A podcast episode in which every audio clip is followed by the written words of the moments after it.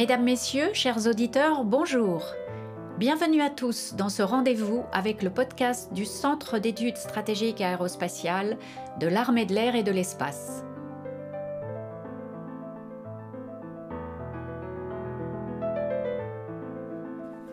La chronique du César a le plaisir de vous emmener en voyage aujourd'hui avec Roland Garros. 23 septembre 1913. Roland Garros traverse la Méditerranée. À la veille du premier conflit mondial, les aviateurs à bord de leurs machines de bois et de toile multiplient les exploits. L'aviateur français Roland Garros décide alors de traverser la Méditerranée pour prouver qu'un avion peut désormais relier deux continents.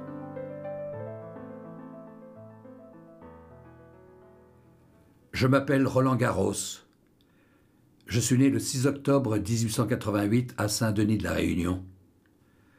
En 1900, je rejoins la métropole pour poursuivre des études secondaires. Cependant, après mon baccalauréat en droit, j'abandonne les études juridiques pour me consacrer au commerce d'automobiles.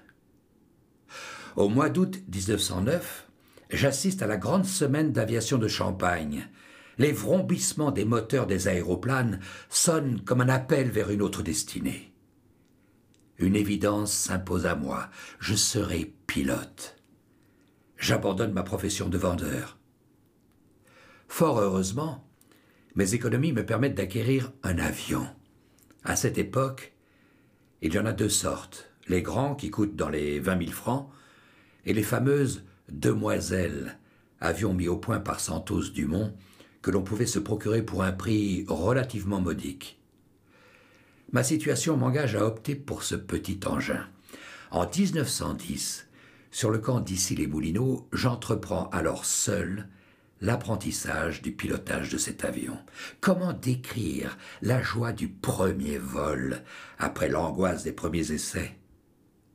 Le 19 juillet 1910, après avoir bien souvent endommagé mademoiselle, j'obtiens enfin mon brevet de pilote qui porte le numéro 147. Je participe à différentes courses aériennes internationales qui font alors fureur partout en Europe. En septembre 1911, à bord d'un Blériot, je décroche mon premier record du monde d'altitude en atteignant 3950 mètres. Je suis convaincu que l'avion n'est pas seulement un véhicule destiné aux exploits sportifs, il doit être capable de rendre des services en reliant les hommes par-delà les frontières et même les océans. Je dois donc convaincre les plus incrédules de l'endurance de ces machines volantes. En 1913, comme quelques autres intrépides avant moi, je décide de traverser la Méditerranée. Le 5 mars 1911, le lieutenant Édouard Bagg disparaissait en mer, après avoir essayé de relier Nice à la péninsule italienne. En octobre 1912, Nino Galliani, un jeune officier italien, reliait Pise à Bastia. Cet exploit ne me paraît pas insurmontable, puisqu'entre les 18 et 23 décembre 1912, je rejoins Tunis, depuis Rome, en passant par la Sicile. Pour relever le pari de cette traversée, j'acquiers un Morane Saunier type G, propulsé par un moteur Gnome de 60 chevaux.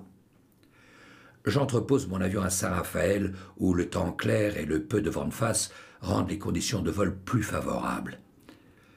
Pour partir librement, à mon heure, et pour éviter l'énervement contagieux de la galerie, je renonce à demander l'accompagnement de la marine pour jalonner la mer de bateaux qui, le cas échéant, pouvait me venir en aide en cas de panne. Je trace sur une carte mon itinéraire.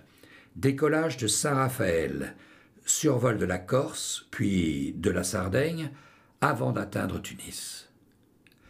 Le 22 septembre 1913, la veille de mon départ, j'admire cette Méditerranée familière, dans cette beauté ruisselante de lumière où vivre est une volupté.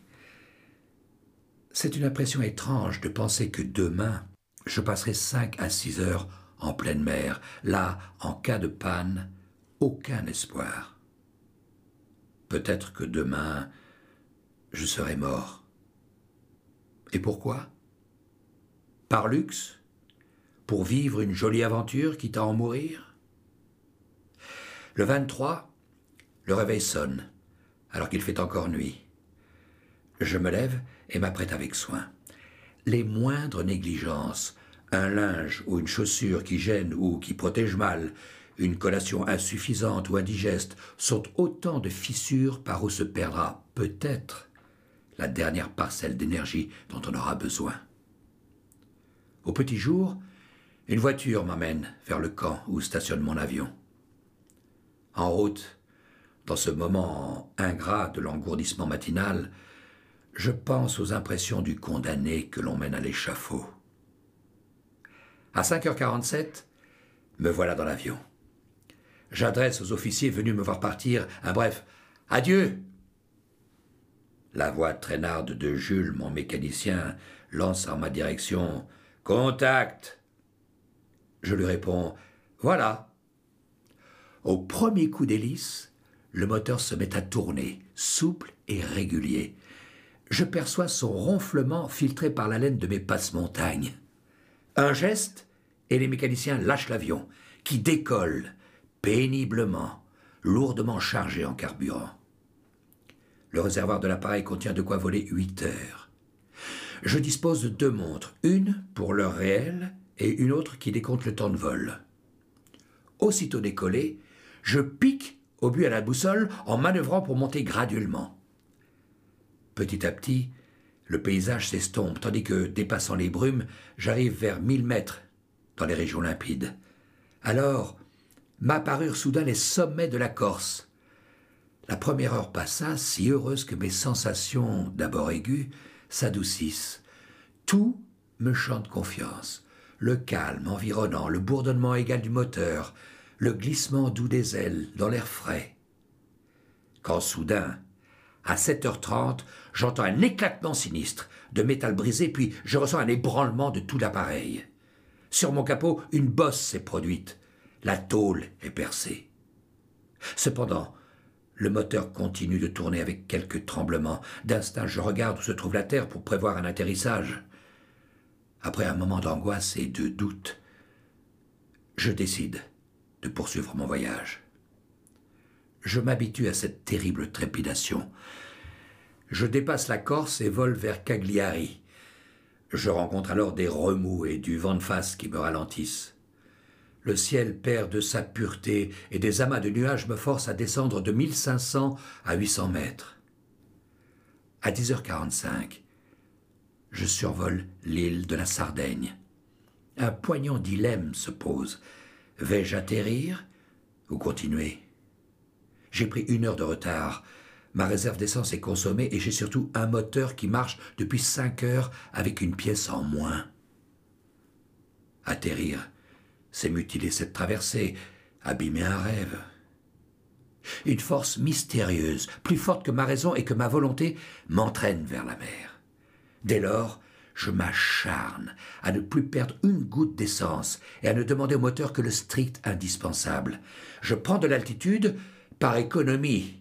En haut, on consomme moins. Je dépasse les 3000 mètres. À cette altitude, l'air est sali de brouillasses, de nuages qui flottent. La terre disparaît. La mer même n'est visible que par taches. Au-dessus, le soleil éclate, aveuglant dans un ciel nu, et je vole vers lui comme une alouette. J'ai tant réduit les gaz que le moteur hésite, bégaye, L'hélice me tire à peine et l'air se dérobe sous les ailes. J'attends un nouveau clic de rupture d'une nette lugubre. Mon cœur se contracte. Je regarde ma jauge d'essence, plus que vingt litres, environ une heure de vol. Où est donc la terre? Je me brûle les yeux à découvrir la côte à travers les nuages. Le niveau d'essence baisse, tel un sablier qui égrène le temps vers mon dénouement. Vers douze heures, J'aperçois trois points noirs informes. Ce sont trois torpilleurs qui viennent à ma rencontre. Je hurle comme un navigateur naufragé. Sauvez Sauvez Je coupe l'allumage et plonge en spirale dans les nuages. À 300 mètres d'altitude, je m'efforce de remettre les gaz. J'échappe de justesse à un bain ridicule et me dirige vers Bizerte, guidé par le sillage des navires. Je vois enfin la côte africaine et dix minutes plus tard, je me pose sur le terrain militaire de Bizerte. Mon réservoir ne dispose plus que de cinq litres d'essence. Au milieu du terrain, sous le soleil ardent, je me trouve seul, dans le silence, l'immobilité, la paix. Cet instant de recueillement. Comme il terminait bien les heures que je venais de vivre. Le premier homme que j'aperçois est un soldat qui s'approche de moi, lentement. Il m'observe longuement, puis me demande Vous venez de loin De France. Perplexe, le soldat sourit et garde le silence. L'examen du moteur révèle deux avaries. Un ressort de la tête de cylindre est cassé et un axe de culbuteur est fendu. Mon salut n'avait tenu qu'à l'adhérence de ce bout de fer. Le soir même, je reçois un télégramme de Louis Bartou, le président du Conseil. Je suis heureux de vous adresser mes félicitations pour l'exploit audacieux et magnifique que vous avez accompli. Il honore à la fois votre courage personnel et l'aviation française.